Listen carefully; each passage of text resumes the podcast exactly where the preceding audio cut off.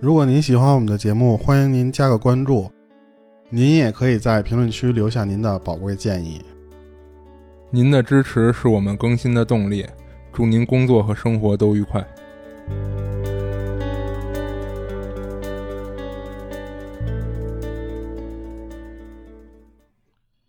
大家好，这里是阿尔奇物语，我是主播剁椒。我是老猫。今天我们讲一个比较有名的驱魔事件，嗯这个是之前咱们看完咒啊，关于这种驱魔电影儿，然后我想起来的一个，嗯，大概搜了一下，给你讲一下大概的剧情啊。行，嗯，发生这件事儿的地方呢是在德国的那个巴伐利亚州。当时受害者是一个叫安娜丽丝·米歇尔的这么一个女孩儿，她是虔诚的天主教徒。据说当时给她驱魔，造成了死人事件。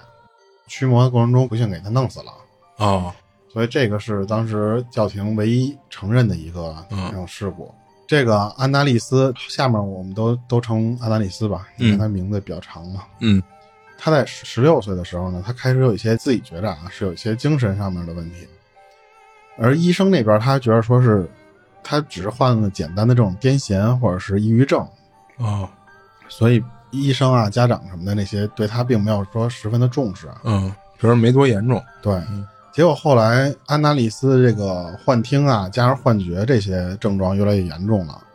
然后，而且他的他跟家人说什么呢？他他说我能看到一些就是恶魔的画面。哦，就是已经很具象的东西了，然后甚至能听到恶魔在跟他说话，并并且就是不停的诅咒他，让他就是说你去下地狱，嗯就是你在地狱里你可能会受到一些什么刑罚什么，一直在跟他这种相当于耳语嘛，哦，恶魔的低语。嗯，然后就是对于这些东西，他的家人还是不太在意，不太，他就觉得说你可能只是学习压力太大了，然后你自己调节一下呗，精神方面的，对你可能慢慢调节一下之后，你就不会再出现这种事儿了。但直到有一天是什么？是安娜丽丝她和一个她的邻居是一个老太太，他们去做教堂去做去做礼拜，结果那个老太太发现，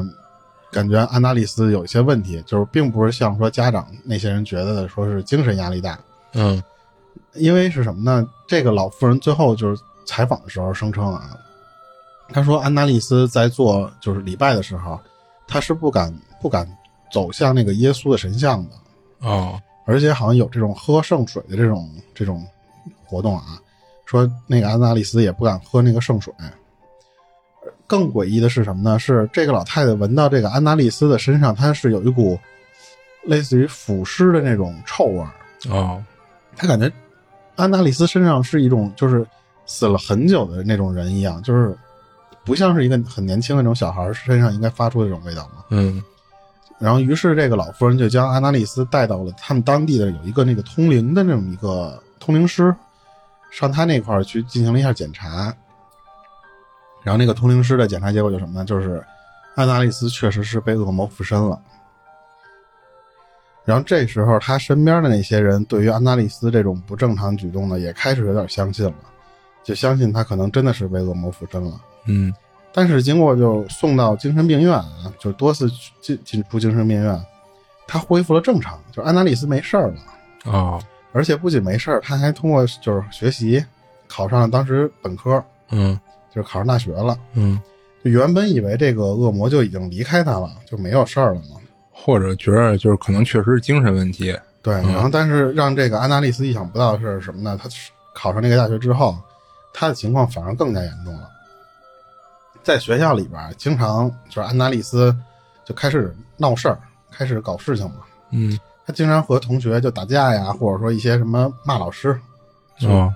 感觉是一个本来是很乖乖女的那么一个学生，但是她会发生这种很很奇怪的行为。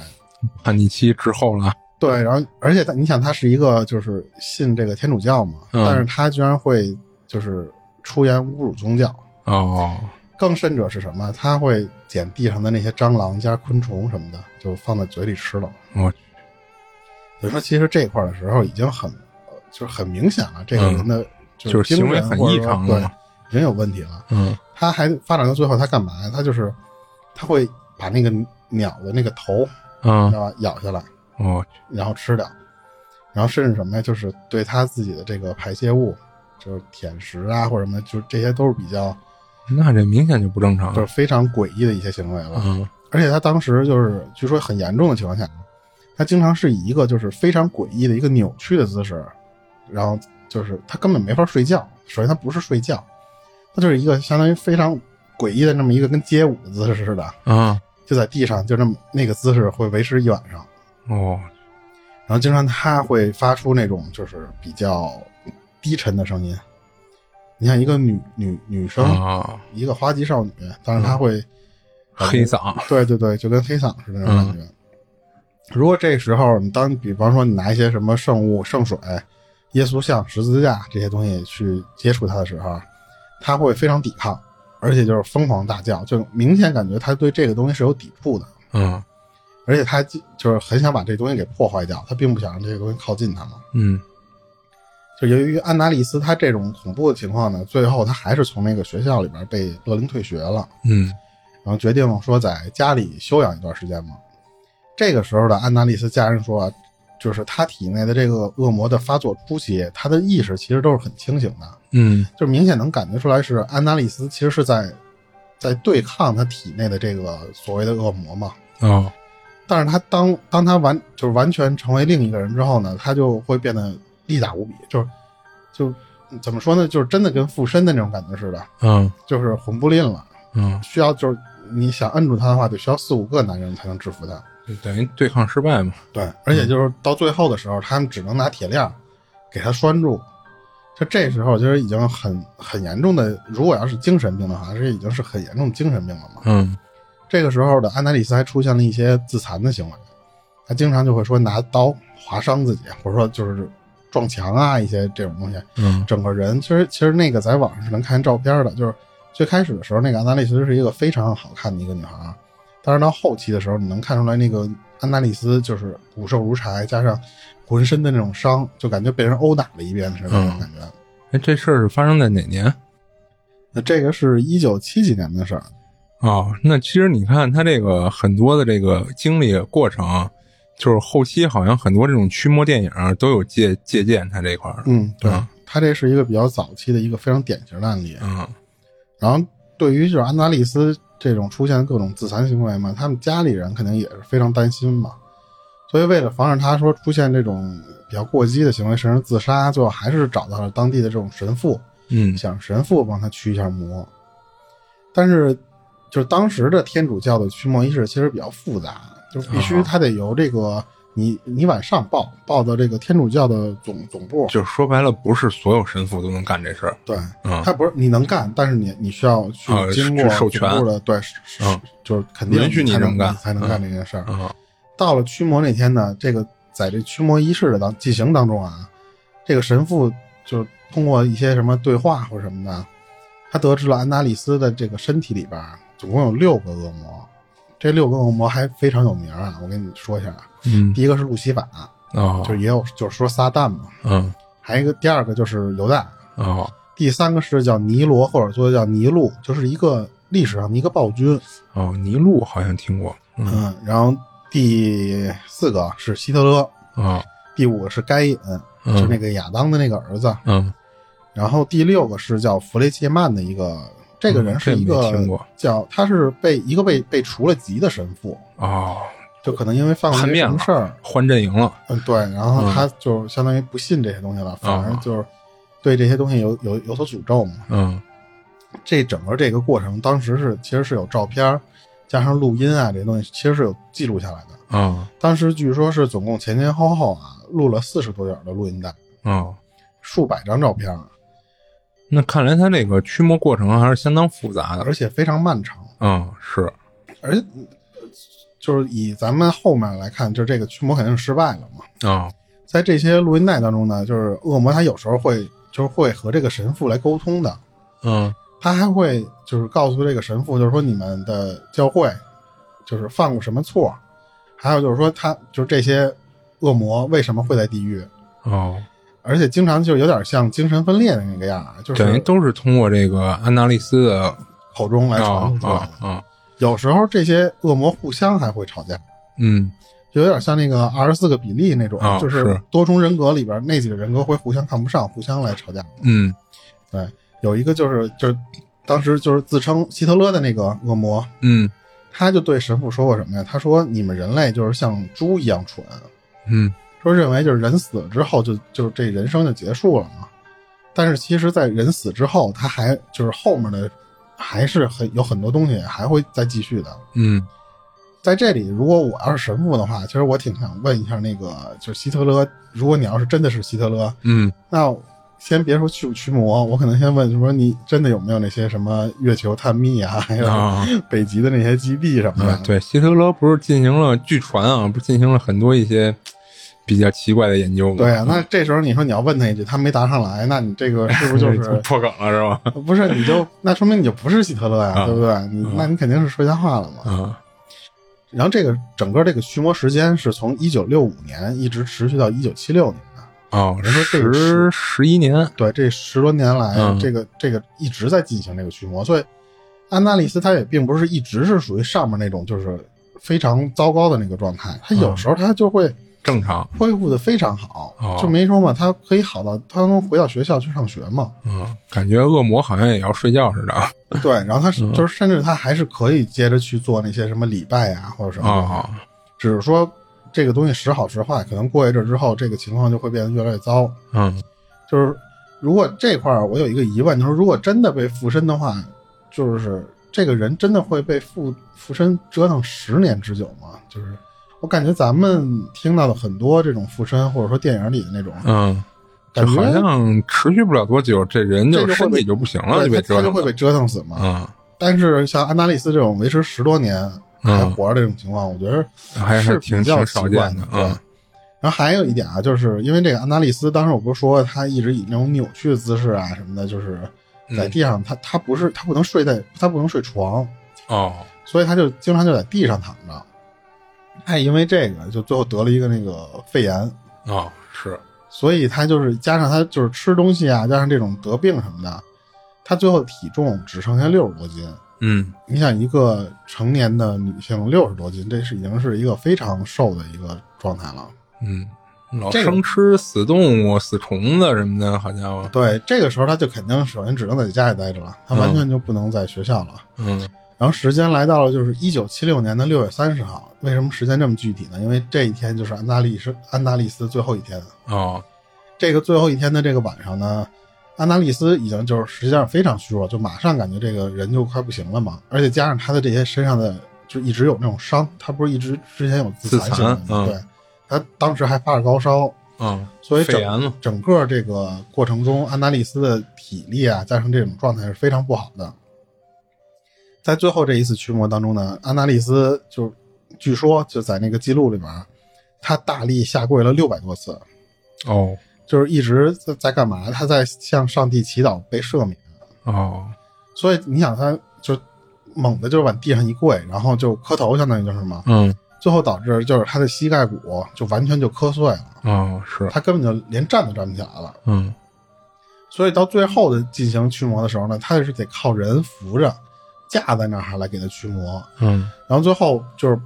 他对那个饱受就是那个就是折磨的这个阿达利斯对那个神父来了一句说：“我好害怕。”最后这是他最后一句话，然后他就死过去了。哦然后当然这个事情并没有结束，因为后来是怎么着呢？警警方德国警方后来调查啊，他觉着安娜丽丝的死啊是因为饥饿和高高烧脱水。嗯等于还是以一个科学的角度来判定这一个人的死因嘛。嗯所以，并且起诉了当时给安达利斯驱魔的那个神父，加上安达利斯的父母。嗯，安达利斯的父母这个可以理解为什么呢？就是，呃，类似于就就是是你疏不给他于看管罪，嗯，就是这种罪。是的，对。然后呢，这个相就是有那种医学专家也在法庭上指出什么呢？就是他们认为安达利斯呢是脑组织病变而产生这种癫痫，哦再加上心理上的一些什么就是疾病啊，什么嗯产生的那种幻，才产生那种幻象。嗯这些幻象的，就是为什么会产生，就是说刚才那六个恶魔呢？他这就是与安达利斯他自己的这个宗教、嗯，宗教信仰有关。就说白了都是他所了解的东西，对，嗯然后所以他才能就感觉说能看到希特勒呀，或者能看到一些什么犹大嗯那些人。然后加上这些就是对他的幻象，加上那个声音，这些都是跟他的这个自己的宗教文化有关。嗯另外，当时参与这个报道有一个记者啊，三十年后的时候，他他对外说说，其实当时安达利斯周围的人完全都是相信他是被恶魔附身的，哦等于周周边的人看到这个情况，按理说，其实如果看到他当时那种反应的话，可能大多数人都会相信他确实就是被附身了，嗯，但是一直没法证实嘛。然后直到很多年之后，这个这个记者又去回访一下当时其中的一个，呃，就是你记得那个我说的那个老妇人吗？啊，他的邻居对嗯他去、他去采访他，然后结果那个老妇人居然干嘛？他朝他的那个采访的时候的那个麦克风洒圣水，因为他还在坚信，就是你如果提这件事儿的话，那个恶魔啊还就会、会嗯找着他。对、他以为有恶魔在那个话筒里面，啊你知道吗？所以当时其实这些人被影响的非常深嘛。嗯从刚才这个这些上面所说的这些东西来看呢，其实科学和宗教在当时是非常对立的一件事儿。嗯据说当时有这种说研究医学和心理学，就是这种比较比较呃神的这种大大大腿，嗯他他所的观点是什么呢？就是如果作为医生的情况下，他根本不会相信说有这种恶魔附身的情况。嗯在他看来，这些就只是单纯的精神病，精神病人嘛。而且最后就是那个神父，刚才咱们不是说安达利斯的父母也被判有罪嘛？这个嗯神父其实也是被判这个叫疏于照顾致死。啊呃，判了六个月，但是因为交了保释金，最后就并没有坐牢。但是当时外界对这个事儿的看法是什么呢？就是法庭其实是相信安达利斯是被恶魔缠身了，啊，那为什么还会判呀？但是你毕竟是给人弄死了呀，啊所以就是你在公正的角度来说，你肯定是要有一个判决的。但是为什么让他只判了六个月，加上交加可以交保释金？啊就是等于也考虑这些因素进去。对，嗯然后同时就是也有一种说法是说，这个判决也被当做就是说对这个安达利斯的致敬，因为他是相当于和恶魔战斗到最后一刻才死的嘛。嗯就这些，我觉得感觉都是后话了嘛。嗯但是值得一提的是什么呢？安达利斯死后，德国那个主教，就他们就是最高层的那个主教会议，他们的委员会突然推翻了之前的认定，就宣称什么呢？宣称安达利斯并非是恶魔附体。当然这，就这个推翻的这个观点呢，并没有打消就是当时信安达利斯的那些人的支持。啊他们认为什么呢？说作为一个年轻的女孩对恶魔宣战，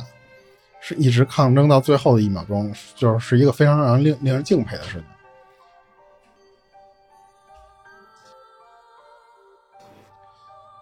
这件事情其实当时，呃，不是拍过一个电影吗？那个电影里边有一个情节啊，就是最后的时候，神父给当时帮着他打打官司那个女律师了一封信，是安娜丽丝当时写给神父的。当然，电影里面那个女孩不叫安娜丽丝，嗯就是为了方便理解啊，就还是叫安达利斯了。是当时他安达利斯在驱魔失败第二天写写写给神父的嗯信里说到的是为什么上帝会抛弃他的子民，让恶魔继续折磨这个女孩儿。原来是那天安达利斯听到一个声音在召唤他，而那个声音正好就是圣母玛利亚。他看到了自就是安达利斯啊，看到了自己的肉身正在承受折磨。安达利斯就问那个圣母玛玛利亚说：“为什么要这样折磨他？为什么要这样对他嘛？”嗯圣母玛利亚就给了他两个选择，一个是就是平静的离开这里，远离折磨；另一个选择就是留在这里，继续跟这个恶魔做更痛苦的斗争。这样人们就会通过安达利斯知道了神和恶魔的存在。然后哦但是结束的时候，安达利斯还是选择了后者，所以他选择了留下来跟这个恶魔斗争嘛。哦，最后就斗争死了。嗯，直到现在，就是安达利斯的那个埋埋他那个地方啊，嗯都是很多当时对他的这种信徒，就相信有这种嗯、恶魔的这些信徒，是一个非常有名的一个朝圣的地方，哦而且也据说是有一些就是要驱魔进行驱魔的那些神父，在驱魔之前必须到这个这个地方，就类似于打卡，要必必必到的一个地方。嗯不过在当时，就是很多人其实相相信安娜丽丝，就是本人并没有得到安息。一个修女说呢，说安娜丽丝的遗体在被埋葬后啊，被挖出了十一次，啊，为什么呀？等于说在死之后，还没没受到这种真正的说安息嘛，那是谁挖出来的呀？就是那些信徒啊，哦，为什么呀？就是可能就是想看他这个安达利斯的这个尸体到底是什么样，因为什么呀？就是他们发现安达利斯的遗体啊，就是竟然完好无枯，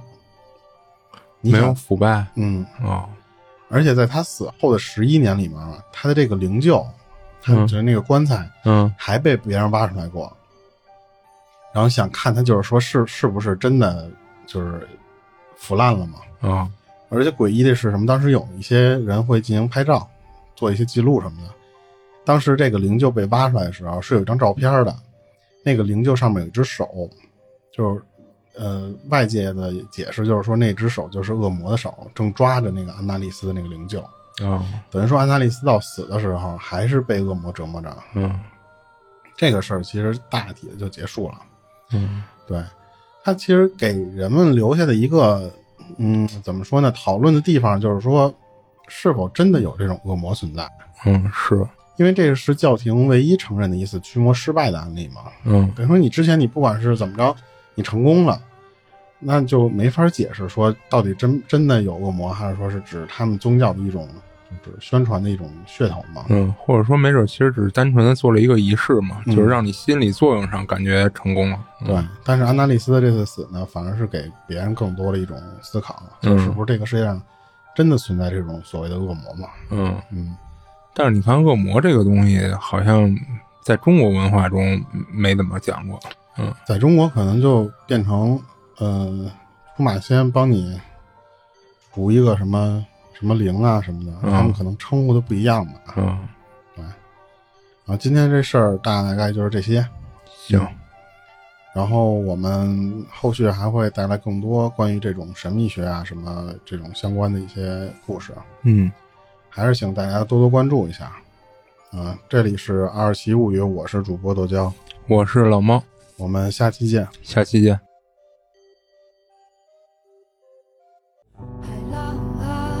如果您有灵异相关的经历，愿意和我们分享，欢迎您搜索公众号“二七物语”，您可以给我们投稿，同时主播可以拉您进群。